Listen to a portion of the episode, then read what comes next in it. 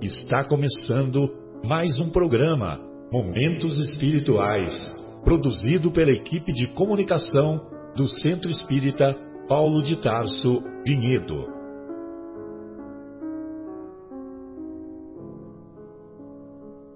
Se guardas contigo o estigma do sofrimento, indagando pela solução dos velhos problemas do ser e da dor, se percebes a nuvem que prenuncia a tormenta e o vórtice traiçoeiro das ondas em que navegas, vem conosco, estudemos a rota de nossa multimilenar romagem no tempo, para sentirmos o calor da flama de nosso próprio espírito a palpitar e morredouro na eternidade, e acendendo o lume da esperança, perceberemos juntos, em exaltação de alegria, que Deus, o Pai de infinita bondade, nos traçou a divina destinação para além das estrelas. Bem, então iniciamos o programa Momentos Espirituais é, hoje, na companhia do nosso querido Mauro, do nosso Fábio e da nossa Vera. Hoje estudaremos o capítulo 24 de O Evangelho segundo o Espiritismo, Não deixeis a candeia sob o alqueire. E vamos iniciar, vamos iniciar o nosso programa através da prece que será proferida pela nossa querida Vera. Vamos então, nesse instante, nos conectando com o mais alto, nos conectando com Jesus, nosso irmão maior. Vamos permitindo que todas as bênçãos do alto penetre o nosso ser, preencha o nosso coração e alimente a nossa fé. Colocamos aqui o sentimento de gratidão por essa oportunidade bendita de aqui estarmos hoje falando um pouquinho mais sobre os ensinamentos deixados por Jesus. E agradecendo ainda a espiritualidade aqui presente conosco, os nossos mentores, os mentores desse trabalho e os mentores de nossa querida casa, Paulo de Tarso. Vamos também colocando as intenções de nossos seres queridos, seres amados, envolvendo-os com muita luz, com muita energia, para que também possam usufruir dessas bênçãos nesse, nesse instante, proporcionada por todos os nossos companheiros espirituais, por Jesus e por Deus. Deus, nosso Pai Criador, que nos deu a vida, que nos deu a existência, para que possamos um dia estarmos ao seu lado colaborando com toda a sua obra. Obrigado, Pai, que assim seja, graças a Deus. Muito bom, muito obrigado, Vera. Bem, então nós vamos iniciar o estudo desse capítulo de hoje, o capítulo 24. É, não coloqueis a candeia debaixo do alqueire. E o Kardec é, nesses últimos capítulos, né, o 22, o 23, o 24, observem vocês que ele não colocou aquela parte referente às instruções dos espíritos, né? E o capítulo 25 também. O capítulo 25 e o 26. Então, do 22 em diante, do 22 até o 26, no capítulo 27 já tem instruções dos Espíritos. É, mas no capítulo 22 em diante, inclusive aquele do casamento, talvez motivado pelo capítulo do casamento, acho que os, os benfeitores espirituais falaram para o Kardec: Ó, oh, eu não vou entrar nessa seara aí, não, entendeu? Logicamente que é só uma brincadeira, mas nesses capítulos realmente o Kardec não colocou nenhuma instrução dos espíritos. Mas ele separou aqui é, três passagens das anotações dos evangelistas e nós, nós vamos ficar, como é o, o tema de hoje, está relacionado por que Jesus fala por parábolas, então nós vamos ler a passagem que se encontra lá no, no Evangelho de Mateus, no capítulo 13, versículos 10 em diante. E eu vou ler até o versículo 16, até o versículo 17. Aqui o Kardec vai até o versículo 15. Então ele diz assim: aproximando-se os discípulos, perguntaram-lhe. É, e os discípulos se aproximaram de Jesus logo depois que Jesus contou a parábola do semeador, né? Porque o capítulo 13, ele abre o capítulo 13 com a parábola do semeador. Aproximando-se os discípulos, perguntaram-lhe: Por que lhes falas em parábolas? Jesus respondeu: Porque a vós foi dado conhecer os mistérios do reino dos céus, mas a eles não. Pois a aquele que tem, lhe será dado, e lhe será dado em abundância. Mas ao que não tem, mesmo o que tem, lhe será tirado. É por isso que lhes falo em parábolas, porque veem sem ver, e ouvem sem ouvir nem entender. É neles que se cumpre a profecia de Isaías, que diz: Certamente a de ouvir, e jamais entendereis. Certamente a vez de enxergar, e jamais vereis. Porque o coração deste povo se tornou insensível, e eles ouviram de má vontade, e fecharam os olhos para não acontecer que vejam com os olhos e ouçam com os ouvidos, e entendam com o coração e se convertam, e assim eu os cure. Então a passagem de Isaías termina nesse, nesse versículo, né? Que o, que o próprio mestre é, expôs, né? Fez a exposição. Agora é, primeiro Jesus fala uma, uma parte negativa, né? É, a vez de ouvir e jamais entendereis, a vez de enxergar e jamais vereis. Só que no final ele termina como uma, com uma palavra de consolação, uma palavra de estímulo. Então ele diz, agora é o próprio Jesus que diz: Mas felizes os vossos olhos, porque veem. Ele está se referindo aos discípulos porque veem, e os vossos ouvidos, porque ouvem.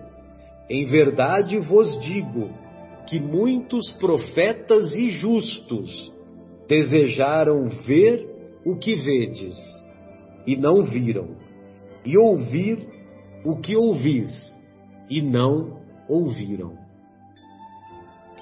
Muito bem, então aqui na, na Bíblia de Jerusalém, tem, tem três notas de rodapé aqui que merecem destaque, né? A primeira nota está é, tá relacionada com essa parte que eu vou dar ênfase na quando Jesus diz: aquele que tem, mais lhe será dado e terá em abundância, mas ao que não tem, mesmo o que tem, lhe será tirado. Aliás, eu sempre tive muita dificuldade de entender, né? Não sei se vocês se vocês também é, tiveram dificuldades né, de entender essa passagem de Jesus, né, que, que parece assim que dá a impressão que Jesus tem o coração endurecido, né? Ou seja, quem tem, quem tem vai ter mais, e quem não tem, até o que pensa que tem vai ser tirado. Mas é muito mais profundo do que isso. Então, na nota de rodapé, o, os estudiosos aqui da Bíblia de Jerusalém, eles falam assim: aqueles que têm o espírito aberto à verdade receberão, além dos tesouros dos ensinos do mestre, a perfeição, a perfeição. E aos que têm má vontade, tirar-se-á o que eles têm. Entendeu? Então a questão aqui está muito relacionada à boa vontade e à má vontade da prática dos ensinos do mestre. A outra nota de rodapé está é, tá relacionado com é por isso que lhes falo em parábolas, porque veem sem ver e ouvem sem ouvir nem entender. Então, os estudiosos aqui, eles dizem que Jesus se refere ao endurecimento voluntário e culposo que determina e explica a retirada da graça. Então é aquele conceito da graça, né? Todos sabemos que os seguidores lá do princípio do cristianismo primitivo tinha aqueles estudiosos que achavam que a salvação se dava pela graça e pela fé, e outros que diziam que a salvação se dá pelas obras. Tanto é que, que na, na única carta de Tiago, nós vamos encontrar que, é, que não adianta nada você, você ter fé se não tiver obras. E que as obras falam por si só, as obras falam mais do que a fé. Tanto é que tem aquele conceito que foi popularizado por Francisco de Assis, mas na verdade é um pensamento de Agostinho, que diz que a gente sempre fala aqui, né? Pregue o evangelho o tempo todo. Se for necessário, use palavras. Esse pensamento é um pensamento de Agostinho, mas foi popularizado mais tarde por Francisco de Assis. Muito bem. E a última nota de rodapé aqui dos estudiosos da Bíblia de Jerusalém, ele diz que, é, que em verdade vos digo que muitos profetas e justos desejaram ver o que vedes e não viram, e ouvir o que ouvis e não ouviram. Então, quem são esses profetas e justos? São os profetas lá do Antigo Testamento. Isaías, Jeremias, Malaquias, Daniel, é, essa turma toda. Então, essa turma toda, esse pessoal, eles, eles previram, eles predisseram a vinda do Messias. Então, eles entraram em contato com os benfeitores espirituais que acompanharam a trajetória desses profetas. E, e, eles, e eles anteviram a chegada do Messias e certamente que eles quereriam estar na presença do Messias. Então, por isso que Jesus fala: Em verdade vos digo que muitos profetas e justos desejaram ver o que vedes, desejaram ver o que os discípulos estavam vendo. Os discípulos, nós morremos de inveja dos discípulos, porque eles conviveram com Jesus no, no, no dia a dia, né? Eles almoçaram com Jesus, eles oraram com Jesus, eles contaram piadas juntos e assim por diante, né? Então, é a mesma coisa quem conviveu no dia a dia com, com Chico Xavier, né? Essas pessoas tiveram um relacionamento tão marcante que são capazes de falar até hoje sobre isso, né? Sobre a convivência agradável que tiveram com Chico Xavier. Inclusive, as próprias piadinhas que o Chico fazia, né? Muito bem. É, mas nós vamos encontrar um pouco, um pouco, um pouco antes de, de comentar sobre é, a quem mais tem, mais será dado em abundância. Eu só gostaria de fazer um comentário sobre a graça, o, o conceito de graça, né? Que nós aprendemos também lá com o expositor Aloysio Elias desse estudo muito bem feito do miudinho. E esse estudo se encontra lá na, no miudinho número 38, que aborda o capítulo 10, versículo 8. Então, a graça é o dom de Deus. A graça é doação de Deus. É Deus gerando benefícios. Recebemos os benefícios de Deus não por merecimento, mas por precisar deles, por necessitar deles. A humanidade não merecia a vinda de Jesus. Ela era carente da encarnação dele. E quando eu falo encarnação, eu falo de propósito, porque o único ser desse planeta que, teve apenas uma encarnação foi o Mestre.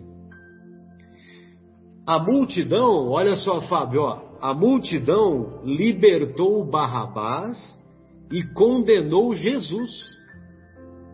Ela merecia que Jesus enviasse os doze discípulos diretos depois disso? A multidão não merecia que Jesus enviasse os doze discípulos. Ela não merecia, mas ela necessitava. E é a mesma multidão que condenou, que condenou Jesus. O coração perverso não merece o coração bondoso.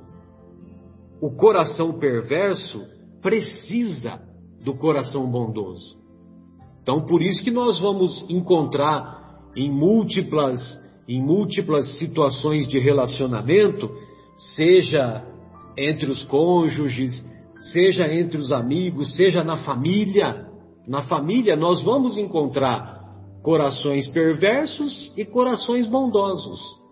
E ainda bem que tem essa dualidade, porque o coração perverso precisa da convivência com o coração bondoso. E é da vontade de Deus que a sua misericórdia alcance e amoleça o coração mais endurecido.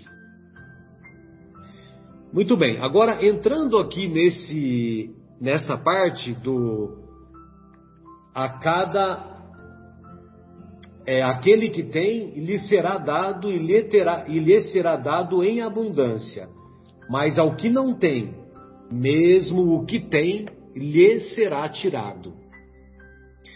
Então, nós vamos encontrar aqui uma mensagem que foi que se encontra na, na revista Reformador em fevereiro de 1960. É, e, e, essa, e essa colocação eu achei numa, numa obra que foi feita pelo, pelos estudiosos lá da Federação Espírita Brasileira. Eles pegaram é, cada versículo que, que foi estudado na obra do Chico Xavier eles pegaram cada versículo. Então, por exemplo, tem versículos do Evangelho de Mateus que se encontra na, no, na obra Vinha de Luz. Tem versículos do Evangelho de Mateus que se encontra na obra Caminho, Verdade e Vida, na obra Pão Nosso. São vários livros, vários livros. E aí eles fizeram um compilado e, e fizeram esse estudo aqui. É o Evangelho o Evangelho por Emmanuel, Evangelho segundo Mateus. Então eles pegaram lá todas as anotações do Mateus, do Emmanuel, é, que foram que foram colocadas a partir do, do, de cada versículo do Evangelho de Mateus. E esse estudo também tem do Evangelho de Lucas, do, do Atos dos Apóstolos, de Marcos e de João. Eu só, eu só adquiri esse de Mateus e o do Atos dos Apóstolos. Mas então, referindo-se a esse estudo, aquele que tem lhe será dado e lhe será dado em abundância, mas ao que não tem, mesmo o que tem lhe será tirado. Então, o Emmanuel diz assim: A quem mais tem, é o título da mensagem. A quem mais ama, amor mais amplo. Amor mais amplo porque o amor é uma fonte eterna, é uma fonte inesgotável. Então, se você convive com a, com a pessoa que mais ama, então você vai ampliar esse amor. Por sua vez, a quem mais despreza, mais você deve evitar. Eu sei que não é o caso de nós, né? Porque nós somos pessoas mais evoluídas, mais transcendentes, então nós não desprezamos ninguém. Nós não temos nenhuma pedrinha no nosso sapato, né? Mas se é. vier a acontecer, pois não, Fábio? Ah, só queria falar para os ouvintes que eles não estão vendo o seu rostinho de é, sorridente, né? Enquanto você fala isso. Porque todos nós aqui estamos rindo sabendo que você está brincando agora. Exatamente. Então, a quem mais despreza, mais se evita. Então, é, se você convive com uma pessoa e, e você lá no seu íntimo você a despreza, então mais você deve evitar. A quem serve maior auxílio. Então, aquela pessoa que você mais serve, mais você deve auxiliar. A quem desajuda, embaraço maior. A quem aprende, firme lição. A quem foge ao ensino, experiência mais dura. Não é o nosso caso, porque nós não fugimos de estudar, né? Nós não fugimos de estudar. Mas quando nós assim agimos, as experiências se tornam, se nos tornam mais endurecidas. A quem trabalha, grande influência. A quem busque a preguiça, tédio maior. Então, quando você está lá se dedicando a trabalhar, então você vai exercer grande influência àqueles com quem você convive. Por sua vez, se você busca a preguiça, essa, essa preguiça vai, vai lhe ocasionar um tédio maior.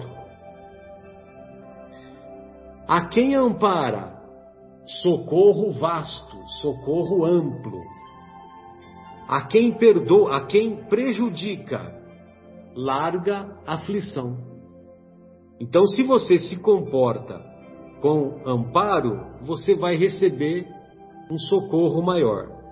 Se você se comporta prejudicando os outros, esse prejuízo vai lhe trazer maior aflição. A quem perdoa, desculpa extensa.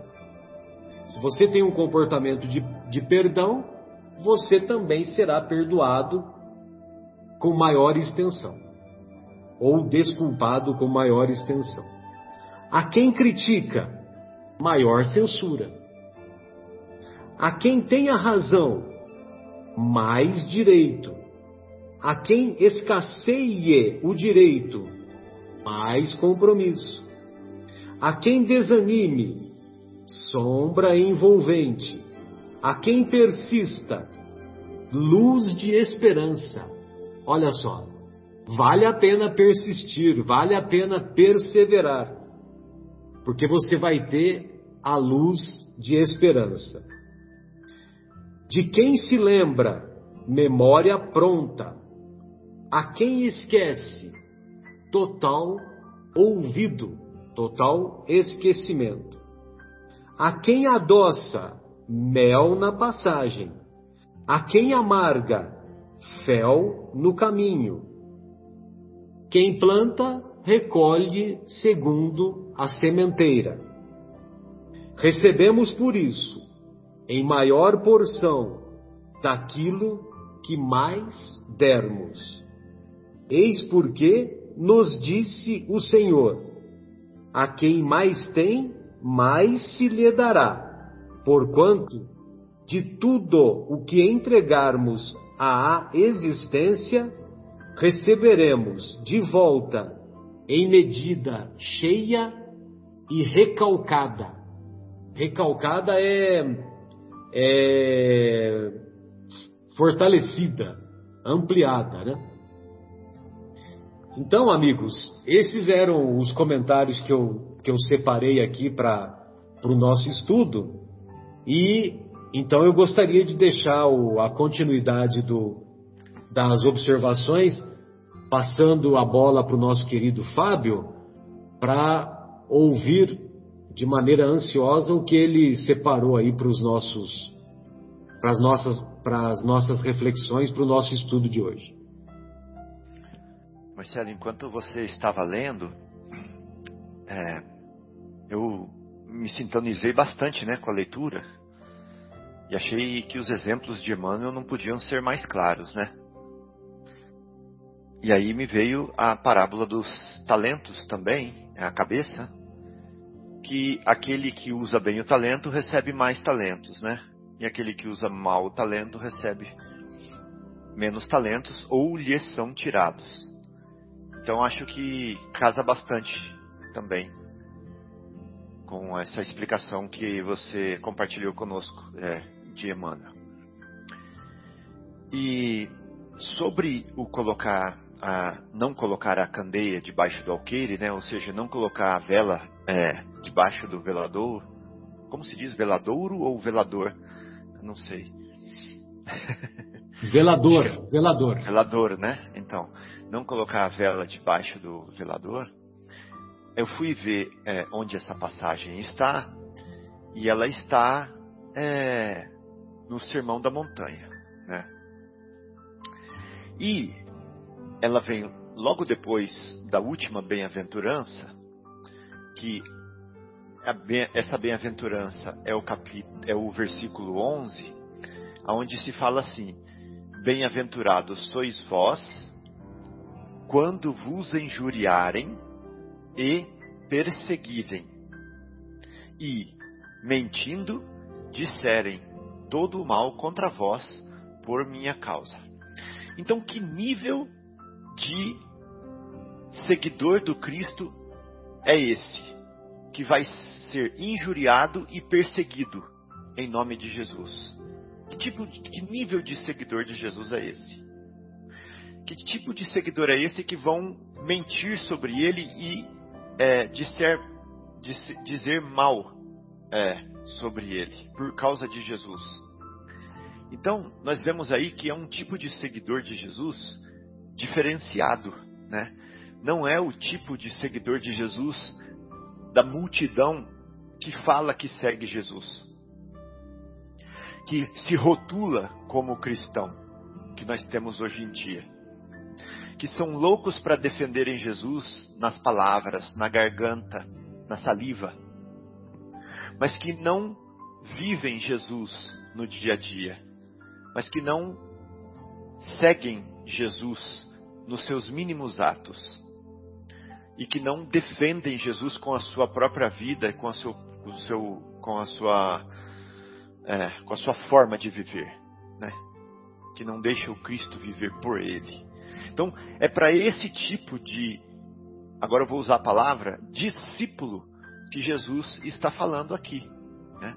Ele está falando para aquele que ouve, que incorpora o ensinamento que o toca, que é, se inunda com ele e que transforma a sua vida de tal forma que não é mais ele que vive, que é o Cristo que vive nele. Então, esse é o discípulo. Então, hoje, por exemplo, no, movimento espírita, é, nós temos aqueles que enchem as arquibancadas as cadeiras dos auditórios de 3 mil pessoas, de 5 mil pessoas, para escutar os expoentes espíritas, que choram nas palestras, que é, ficam é, sensibilizados e tocados, mas que voltam para casa e continuam com a sua vida normal, como imediatamente antes da palestra, imediatamente antes do congresso. É, que foram sensibilizados ali no momento, que receberam o bálsamo, mas que não foram tocados no âmago e que não foram tocados a ponto de é, mudarem as suas vidas e entregarem as suas vidas para o, o discipulado, né? para é, a causa espírita ou para a causa é, mais, mais amplamente falando para a causa de Jesus. Né? Então é, nós temos aí claramente dois tipos de público, né? Um público que é aquele que se comove, aquele que chora, aquele que é, é se toca, se deixa ser tocado, mas que ainda não se não se é, dedica, não se entrega e não se transforma a ponto de é, deixar o Cristo viver por ele, com ele, em ele, né? E esses são esses que, aos quais Jesus está falando aqui agora. Jesus está falando não é para a multidão mais. Apesar dele estar falando para a multidão, ele está se ele está penetrando o terreno do coração dos discípulos quando ele falou isso. Bem-aventurados sois vós quando vos injuriarem, perseguirem e mentindo disserem mal contra vós por minha causa. Mas aí ele fala para os discípulos assim: exultai e alegrai-vos, porque é grande o vosso galardão nos céus. Ele está falando para os discípulos. Para os discípulos. Porque assim perseguiram os profetas que foram antes de vós. Então, discípulos, exultai e alegrai-vos quando vos perseguirem. Aí ele fala para os discípulos assim: Vós sois o sal da terra. Né? E aí depois ele fala para os discípulos: Vós sois a luz do mundo. E depois vem essa, o, o versículo 15 que nós estamos estudando aqui. E nem se acende a candeia e coloca debaixo do alqueire, mas no velador, e dá luz a todos que estão na casa. Então, vós, discípulos, eu estou acendendo a luz de vocês agora. Eu cheguei com o meu coração em brasa para colocar fogo, né? E eu estou acendendo com esse fogo o coração de vocês, os olhos de vocês, e agora eu quero que vocês brilhem, né? E agora eu quero que vocês brilhem, pois vós sois a luz do mundo. Vós sois o sal da terra. Eu não estou acendendo a luz de vocês para vocês ficarem com essa luz apagada. Agora, Paulo de Tarso, vai para o mundo, vai para os gentios. Né? Agora, Pedro, mostra para Jerusalém, mostra para o Sinédrio o que é, é, o que Moisés veio ensinar de verdade, agora que você foi tocado pelo, pela segunda revelação. Né? Agora, João, vai lá em Éfeso e espalha pela Ásia, né? a minha palavra, né, com a sua vida. Tiago, Lucas, Timóteo, Barnabé. Né? Então é, é, é, disso que ele está falando aqui agora. Eu acendi, né? eu acendi o coração de vocês e agora brilhem, brilhem. Então ele continua falando ao longo da, da história, né? Vai Francisco de Assis, brilha. Vai Chico Xavier, brilha. Né? Ele continuou falando. E ele está falando agora para nós ou não está? Né? Essa que é a grande pergunta. Ou nós somos multidão ainda, ou nós já somos discípulo. Então essa é a pergunta, por isso que ele fala assim: seja o seu dizer sim, sim, não e não, né? Ou você é um, ou você é outro, e mais do que isso, saiba o que você é assuma o que você é, né? E entre de cabeça na sua decisão, né? Então, é, seja maduro, seja maduro, decida-se, saiba o que você quer e lute pelo que você quer, né? Chegou a hora de acordar, chegou a hora de amadurecer.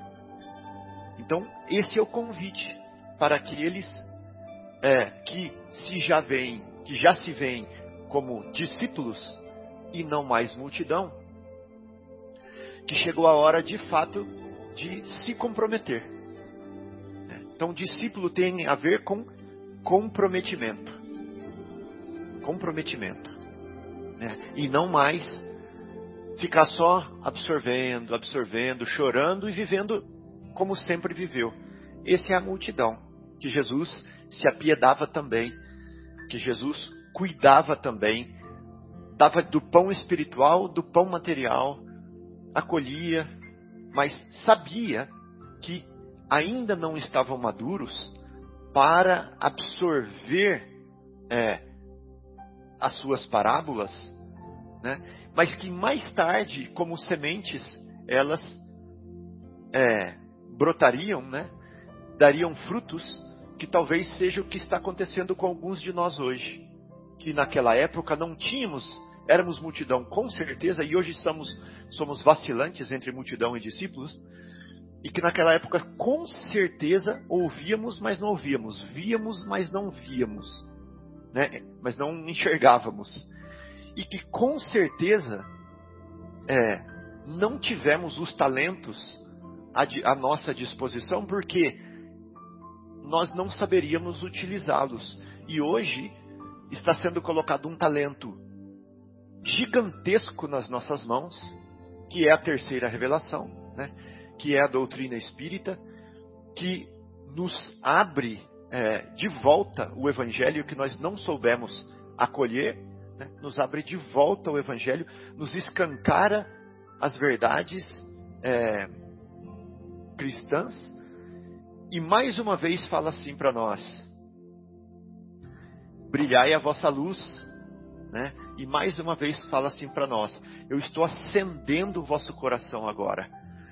Você vai ficar em cima do alqueire ou você vai de novo né, enterrar o talento né, e, e ficar debaixo do alqueire. Então, esse é o convite para nós que eu queria compartilhar. Ô Fábio, é, e o que me ocorreu também é que a, é, quando você faz a distinção é, discípulo e multidão, é, nós também podemos é, comparar com adesão e conversão né? Porque a multidão, ela adere, ela acha bonito, ela fica encantada, mas ela não se modifica, ela não se converte. Enquanto que o discípulo não, né? O discípulo, ele não apenas adere, mas ele também converte. Ele também faz com que o fogo da transformação haja em seu mundo íntimo e ele atinja esse nível de comprometimento, né? Muito bom. Ô Mauro, gostaria de ouvir aí as suas observações, o que, que você separou aí para nós? Olá, queridos amigos. É uma alegria poder estar com vocês mais uma vez. Fico muito feliz e honrado em poder conversar um pouquinho sobre o Evangelho de Jesus, à luz do Espiritismo. Como, como o Fábio bem falou aí, é, essa parte do, do capítulo de Mateus em que ele fala sobre a luz que deve ser exposta. Está lá no Sermão da Montanha, como ele disse. E se a gente, em alguns, alguns livros que falam do Sermão da Montanha, divide por capítulos o Sermão da Montanha, e, e essa parte alguns chamam de a missão dos discípulos, porque Jesus fala diretamente aos discípulos e em outras partes do Sermão da Montanha ele fala diretamente a quem os ouve, o povo, né? Então, quando ele fala para os discípulos que a luz do mundo deve brilhar para todos os homens, para que vejam as boas obras e glorifiquem a Deus, é, eu, eu, peguei uma, um, um, trechinho do livro do Rodolfo Caligares, que eu já até citei em outras oportunidades aqui, o Rodolfo Caligares ele diz o seguinte, que quando Jesus estava proferindo o sermão na montanha, ele estava, e foi feito bem, bem de manhãzinha, né, esse sermão, e que ele estava olhando para o sol nascente. Vê que figura interessante, né? E conforme a luz do sol ia saindo, ele olha para os discípulos que estavam próximos dele e diz: Vós sois a luz do mundo. E aí ele faz uma interpretação toda própria do que Jesus devia estar imaginando quando ele fala isso para os discípulos, né? Isso é uma interpretação dele, mas que é bem, que é bem bonita. E eu vou ler para vocês. Ele diz assim que Jesus devia estar pensando nesse momento. Assim como o sol, dissipando as trevas noturnas, desperta o mundo para a vida e fertiliza e amadurece os produtos sobre a terra.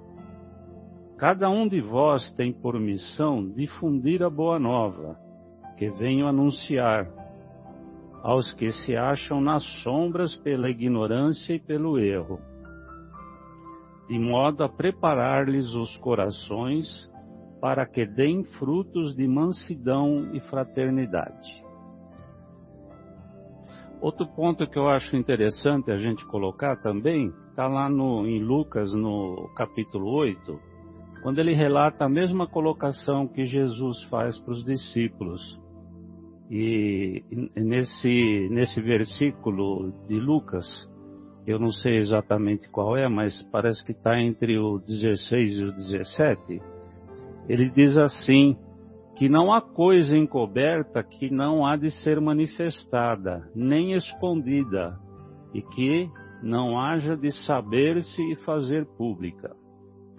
É, a gente aí vai lembrar que por milênios a verdade do mundo espiritual como a imortalidade da alma, a comunicação dos espíritos, foi encoberta principalmente pelo poder eclesiástico.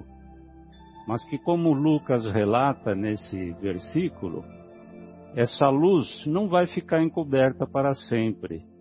E num determinado momento ela vai ser manifestada e tornar-se pública. E é o evento que a gente conhece como a comunicação dos espíritos, através da vinda de Allan Kardec.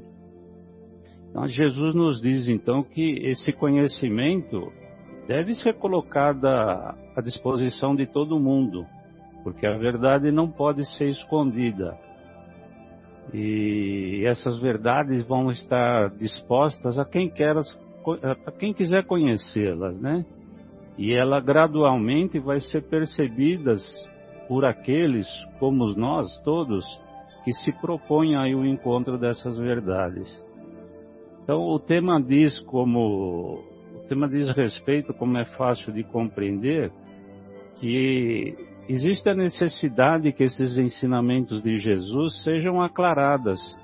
E essa é a função do Espiritismo, porque ela concorre para o aprimoramento moral das pessoas e, consequentemente, para uma melhoria do mundo em que vivemos.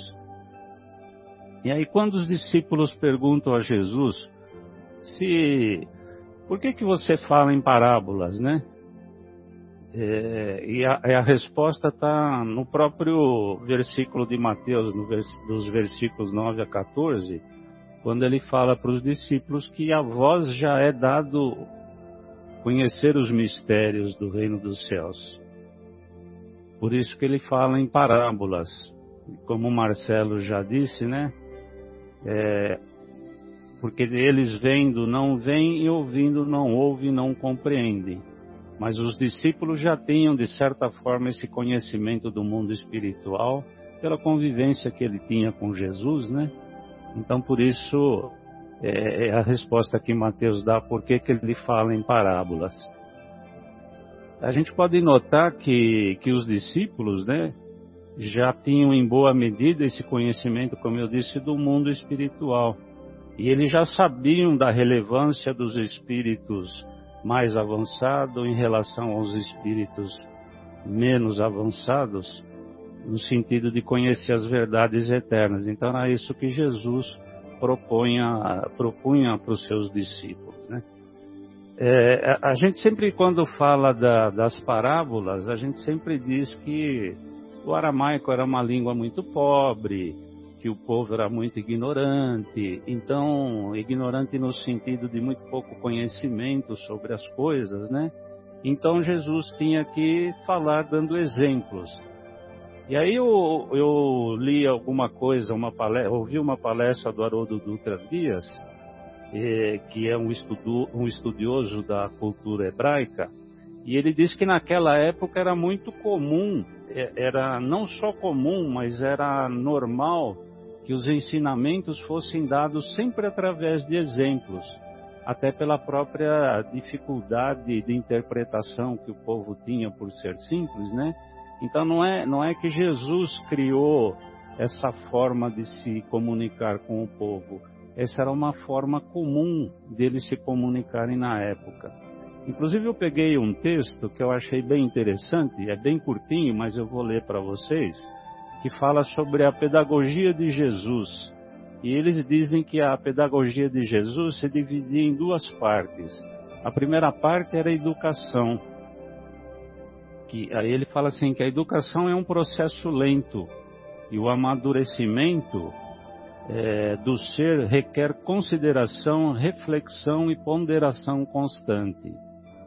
Por sua própria natureza, a educação é um diálogo e através desse diálogo as gerações mais experimentadas transmitem aos mais jovens a riqueza de seus conhecimentos e vivências. Cristo é o grande educador da humanidade e, para educar o povo, ele recorreu à pedagogia da época. Aqui mais uma vez fala que era normal a pedagogia na época usar as parábolas. Então ele fala assim, é, novamente, que Jesus, para educar o povo, recorreu à pedagogia da época, que eram parábolas, hipérboles gráficas e alegorias. E mais especificamente na parábola, ele diz assim que a parábola é, é um relato que possui um sentido próprio, destinado, porém, a sugerir, além desse sentido imediato, uma lição moral e, e diz assim que a, para, a palavra parábole em grego significa, transmite a ideia de comparação, enigma e curiosidade. Então, que as parábolas evangélicas contadas por Jesus são imagens tomadas da realidade que aquele povo vivia. E assim, elas eram sinais da realidade revelada por Deus e que com o tempo elas precisariam de uma explicação mais profunda, que na verdade é isso que Kardec vem fazer, né? Ele dá uma explicação melhor para as parábolas. E então, como eu disse, determinadas coisas ainda não poderiam ser compreendidas pela evolução espiritual que o povo tinha naquela época. E ela só poderia ser entendida com a evolução espiritual que estava sendo iniciada pelos discípulos de Jesus. Aí até Kardec traduz para a gente, está lá no Evangelho segundo o Espiritismo, que Jesus procedia para o povo como para as crianças que ainda não tinham as ideias desenvolvidas. Como está lá nesse texto que eu acabei de ler da pedagogia de Jesus, que as coisas iriam se aclarando com o tempo e através dos exemplos as pessoas iriam compreendendo como as crianças, como acontece com as crianças. Com o tempo elas vão desenvolvendo o seu entendimento, as coisas vão sendo melhor explicitadas e elas passam a conhecer as coisas com mais profundidade. Então, por essa razão, com a inteligência que nós vamos tendo com o tempo, e, e a missão de quem tem um pouco mais de luz, um pouco mais de entendimento, é que deve tirar essa luz debaixo da candeia. Aliás, tirar a luz da candeia que está debaixo do alqueire, pois que essa luz da razão é que é necessário para que a fé não se enfraqueça. A gente sabe que o mundo poderia estar muito mais avançado e muito mais evoluído do que do que a gente tem hoje, mas esse mistério, essa luz ficou debaixo do alqueire, é, por algumas razões que acho que não vale nem a pena a gente entrar muito em detalhe, mas a, o, o, poder nunca quis, o poder religioso e o poder é, político, digamos assim, nunca teve muito interesse que essa luz fosse é, desvendada para todos, né? E depois da, do advindo de Kardec, como é prometido por Jesus, quando ele fala do Consolador prometido, né? Que a inteligência e a fé raciocinada, como a doutrina espírita nos propõe, é, é que fariam essa luz avançar e o mistério aos poucos iam, iam podendo ser revelados e mais do que revelado, compreendido. Então por isso que Jesus fala que tudo que estava oculto um dia seria descoberto e que as pessoas na Terra passariam a compreender melhor é, os mistérios, entre aspas, que estavam ocultos e que um dia seriam revelados. Agora, notem a, a inteligência de Jesus, né? Quando ele, ele fala isso para os discípulos, mas evidentemente, se ele falasse isso para o povo, seria muito difícil de entender. E Jesus, quando ele fala para o povo, é, como o Fábio chegou até a colocar também, né? E está um pouco antes dessa, dessa fala da, da luz sobre o alqueire, e um pouco antes de Jesus ele fala para o povo no Sermão da Montanha.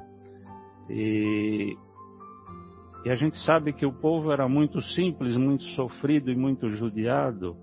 Então por isso que Jesus fala para ele as bem-aventuranças, que era uma forma dele mostrar é, para o povo que existia esperança no futuro e que eles precisavam de certa forma se conformar com a situação e aquela situação era a forma de, de eles chegarem ao reino de Deus. Eles não podiam se revoltar sobre a situação que eles viviam, por isso que ele lança ah, as bem-aventuranças. Bem-aventurados que choram, porque serão consolados. Bem-aventurados que padecem de justiça. A gente sabe que a injustiça era uma constante naquela época. Bem-aventurados pobres, praticamente todos eram pobres, porque assim eles chegariam ao reino de Deus. Bem-aventurados que são os que têm fome, porque serão fartos. Então Jesus sempre divide o sermão na montanha em duas partes, né? A parte dos discípulos e a parte do povo. Então é, eu, eu, anotei essa parte porque eu também vi num, em algum texto falando da inteligência de Jesus. Ele sabia como se dirigia aos discípulos para levar a luz a todos, mas ao mesmo tempo ele dizia que o povo tinha que se conformar com a sua situação, é, porque fazia parte da sua evolução espiritual. Então a, a gente chega à conclusão que o Espiritismo veio lançar essa luz sobre vários aspectos da nossa existência. E mas mesmo assim, a gente sabe que os espíritos revelam as coisas com muita prudência e com muito, muito cuidado. Isso está até no livro dos espíritos, né? E muitas coisas ainda ficam encobertas sobre um determinado véu, porque ainda nós, apesar de, de dois mil anos passados da vinda de Jesus, tem muitas coisas que até ficariam difíceis de a gente poder entender então, é, os espíritos revelam as coisas com uma determinada prudência para a gente. E que essas instruções serão sucessivas e graduais. E porque se, se as coisas fossem nos reveladas todas de uma vez, principalmente na época de Jesus, provavelmente em vez de a doutrina seguir crescendo como ela segue, ela assustaria, assustaria o povo, né? Por isso que Jesus fala que a luz deve ser revelada, mas como os espíritos complementam na, lá no livro dos espíritos, elas são reveladas, mas com muita prudência, de acordo com a nossa capacidade de entendimento, com a nossa capacidade evolutiva, e conforme a gente vai amadurecendo, né? a gente vai ficando cada vez mais preparado para a aceitação das verdades. E para terminar, eu vou ler uma pequena mensagem aqui que foi psicografada por Chico Xavier é, no livro Viajor, é, ditado pelo Espírito Emmanuel. É, é, Emmanuel diz o seguinte: guarda a lâmpada viva da verdade e ilumina com ela a trilha que lhe assegurará a desejada ascensão. Mas lembra-te de que Jesus desceu para auxiliar e servir, sem contaminar-se com as nossas sombras, afastando-nos da treva para o campo ilimitado da luz. Eu vi uma, uma colocação de um estudioso da Federação Espírita também. Ele diz o seguinte: é, é o Saulo, o nome dele é Saulo alguma coisa, me foge o nome agora. Saulo César. Saulo César, isso mesmo. Então, quando ele, ele faz uma análise aí sobre a, a luz debaixo da, do alqueire, ele fala que a gente nunca pode se esquecer que a luz só é levada onde existem as trevas. Então, quando a gente levar a luz às trevas, a gente precisa tomar muito cuidado para que a gente não se contamine com as trevas. Então, por isso que eu peguei esse texto aqui de Viajor, do livro Viajor, psicografado pelo Chico, que ele diz assim que, como eu só vou repetir esse trechinho, que a, a lâmpada viva da verdade deve ser levada, mas lembre-se que Jesus desceu para auxiliar e servir, sem contaminar-se com as nossas sombras. Ou seja, a gente precisa ajudar na medida do possível, mas tomar cuidado para não se envolver nos problemas alheios de tal forma que a gente é, se perca nos caminhos espirituais, se envolvendo nas sombras alheias. Então, o, o Espírito de Emmanuel deixa bem claro que nós devemos levar a lâmpada viva da verdade e iluminar com ela nossa trilha, nossos passos e nossos caminhos, e fazer com que essa luz, que é o bem e o consolo, possa abranger mais irmãos e irmãs. Então era essa a colocação sobre sobre esse trecho do Evangelho que eu queria fazer. Muito bom. E aí, Vera, o que, que você achou? O que, que você preparou para nós aí acerca do tema?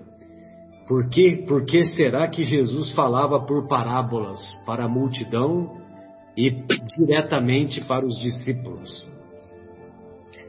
Vamos lá, muita luz a todos. E o assunto hoje é a luz, né? Uh, eu queria fazer, relembrar a sua leitura, que foi fantástica, Marcelo. Aquelas palavras de Emmanuel. E que a gente, eu, enquanto você lia, eu fiquei pensando assim, uh, que conduta que a gente tem que ter, né? Que a vida pede que tenhamos perante as coisas que nos apresentam. Porque como a finalização da sua leitura, que a grande reflexão disso aí é tudo que entregar à existência receberemos de volta. Então a gente tem que chamar bem atenção para essa reflexão, né? E o Fábio também, quando fez a, a, a consideração de discípulo e multidão, né? Me veio na cabeça quando os primeiros cristãos, né? O que eles enfrentaram, como eles morreram, o que, que eles passaram né, em nome do que eles acreditavam. Eu tenho vergonha quando eu penso nisso. Eu tenho vergonha quando eu penso nisso, né? E falar que assim, Jesus falou: Vós sois o sol da terra, a luz do mundo, só pode ser para os discípulos mesmo, porque para a multidão não era. E às vezes e eu me encaro como multidão, porque se a gente não enfrentaria os problemas que eles enfrentaram hoje, a gente que fala que tem tanta fé, uh, que sabemos entender Jesus, não, a gente não sabe entender Jesus. Só aqueles que estiveram ali próximo a ele conseguiram perceber a grandiosidade que foi Jesus, né? Mas vamos lá. Vamos para as nossas considerações sobre o tema, um tema que eu e adoro. Vezes, é um... E às vezes, Vera, é, às vezes a gente deixa de ir nas atividades assistenciais, nas atividades de, de estudo, né? seja na casa espírita, seja em, em outro templo de outros irmãos de outras religiões, a gente deixa de fazer porque ventou. Né? Ah, o vento está mais forte hoje, então hoje eu não vou. Entendeu? Tá frio. É, tá e, o, e, os, é, e os nossos irmãos lá, os, os, os, os primeiros seguidores de Jesus, é, tinham suas vidas sacrificadas sendo jogadas em óleos ferventes, né? Como diz lá na obra Paulo e Estevão, né? Eu vou ler essa parte hoje, inclusive, que me chamou muita atenção, por isso que é desse comentário. Esse capítulo que a gente está vendo hoje aqui do Evangelho é um capítulo que eu gosto muito. Gosto muito, muito desse trecho. Não se deve colocar a candeia debaixo do alqueire, mas sobre o velador, a fim de que todos aqueles que entrem possam ver a luz. Olha que lindo isso.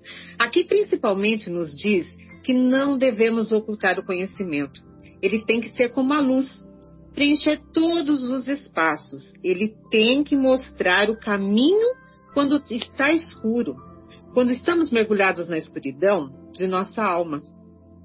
Quantos momentos a gente não tem de escuridão? O conhecimento é que vai ser essa luz que nos conduzirá. Então, quando a gente tiver entendimento, né, esse conhecimento que talvez em algum momento a gente não saiba direito o que é, ele que vai nos mostrar o caminho, vai revelando esse caminho. Só que se a luz for muito forte, o que, que acontece? Ela ofusca. Né? Se eu estou mergulhada na escuridão, eu estou muito tempo em um cômodo escuro, quando eu adentro outro ambiente com muita luminosidade, eu não consigo enxergar. Assim é com o conhecimento. Ele tem que nos ser dado aos poucos, senão não compreenderemos. De maneira alguma. Não vamos conseguir entender o que quer dizer. Porque aquele, palavras de Jesus agora, porque aquele que já tem mais será dado, e ele ficará na abundância. Então, se eu já tenho uma bagagem, eu consigo compreender melhor e sigo aprendendo. Agora, também palavras de Jesus. Aquele, entretanto, que não tem, mesmo que tem, lhe será tirado, como já houve comentário anteriormente. Se eu não tenho, por exemplo, uma iniciação espiritual, não tenho boa vontade de tentar compreender, não adianta querer falar de espiritismo, de reencarnação, que a pessoa ficará mais descrente ainda, né? Se havia tinha uma pontinha de alguma coisa nascendo, a gente vai e consegue tirar esse pouquinho de coisa. Ela já deixa de acreditar. Então, aí, como o Mauro bem falou, a sabedoria de Jesus, né? Como ele foi um, um ser tão sábio, né? No sentido de falar em parábolas. Por que Jesus falava em parábolas, né? Podemos ver como Jesus soube respeitar o nosso tempo. Para aqueles que nada sabiam, as parábolas foram historinhas, né? Agora, para outros, foi uma história e tinha um exemplo de como agir. Já para outros, ali enxergam grandes ensinamentos. Né? Tanto que até hoje nós estamos estudando as parábolas. Escrevem-se livros sobre elas. Nós mesmos, cada vez que a lemos, nós conseguimos reparar em um novo detalhe. E garanto a vocês, viu, que daqui a mil anos a gente vai estar estudando essas mesmas parábolas, com certeza. Com certeza. Sabe por quê? Por que isso? Porque Jesus é tão sábio, tão sábio, como o Mauro falou, e suas palavras se revelam a nós a cada período da nossa evolução, a cada momento da nossa compreensão. São palavras para a eternidade do nosso ser. Em alguns momentos da nossa existência, nós vemos e ouvimos com os olhos e ouvidos do nosso corpo. Em outros momentos da nossa existência, nós vemos e ouvimos com os olhos e ouvidos do Espírito. O povo na época de Jesus ouviam e viam com o corpo, sem ser os discípulos, né? Já os seus apóstolos, né, os discípulos, eles viam e ouviam com o Espírito. E nós? Como é que será que a gente vê e ouve? Com o corpo com o Espírito? Não? E o que, que a gente tira de proveito nisso tudo, né? Todo conhecimento tem que ser revelado. Tem que ser passado, mas com toda a sutileza possível, para não ofuscar. Então, aqui eu relembro que eu sempre falo, né, quando nas nossas aulinhas, tudo, do espírita chato. Quando a gente adentra no espiritismo, a gente fica tão encantado que a gente quer enfiar o espiritismo goela abaixo de todo mundo. E a gente começa a falar, falar, falar para todo mundo e, e, começa a dar os conceitos e tudo. E as pessoas até começam a se afastar, não querem nem saber mais ouvir de si, de jeito nenhum. Então a gente tem que ter a sabedoria que Jesus teve. Ele falou para aquele povo que ia, falou para nós, não é aquele povo. Falou para nós. A Vera é muito fanática. Eu sou, né? Então, uh, o espirit... a gente acha que o espiritismo vai salvar todo mundo, né? Quando a gente entra, né? Então a gente se pergunta assim, por que tantas religiões? Por que tantas religiões? Sendo que a maior parte das religiões existentes hoje segue um Deus só, é o mesmo Deus.